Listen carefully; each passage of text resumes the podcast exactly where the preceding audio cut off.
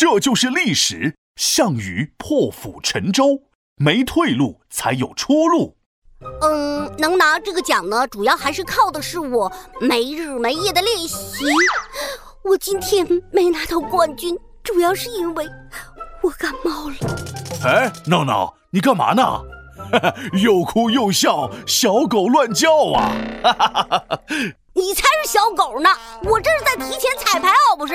啊，彩排。明天我们学校要举行跑步比赛，哼，我要是赢了，那就说我天天练习很辛苦；呃，要是输了呢，就说生病了，身体的状态不好。哟，小伙子，你这两副面孔可不行。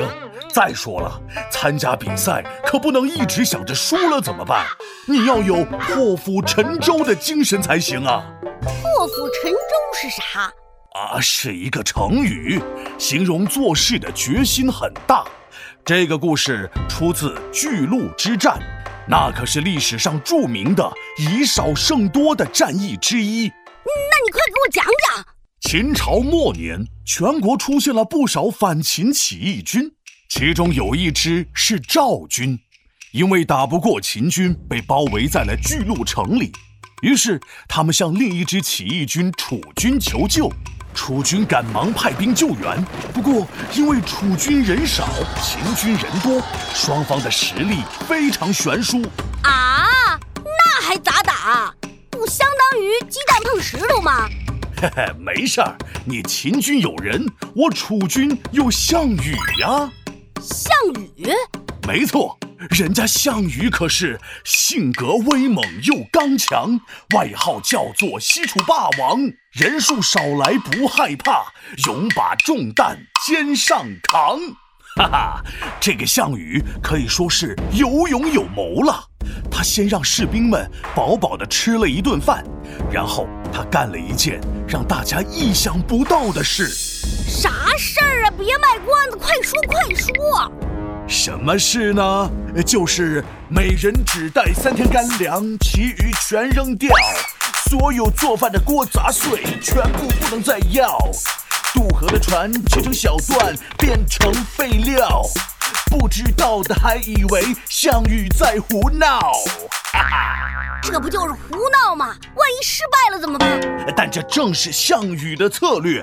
如果做一件事总想着失败，那肯定成功不了。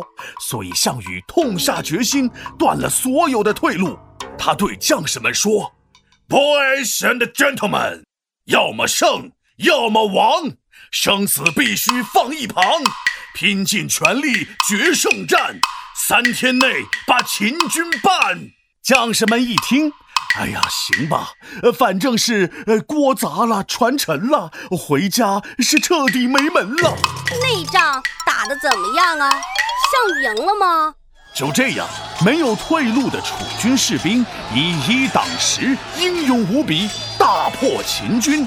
经过这一战。项羽不仅名声大振，成为了各路起义军的领袖，秦军主力也被彻底击溃，秦朝离灭亡又更近了一步。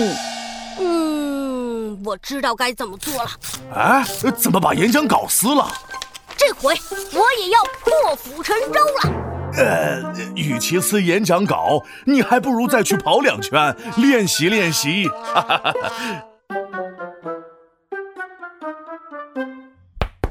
皮大龙敲黑板，历史原来这么简单。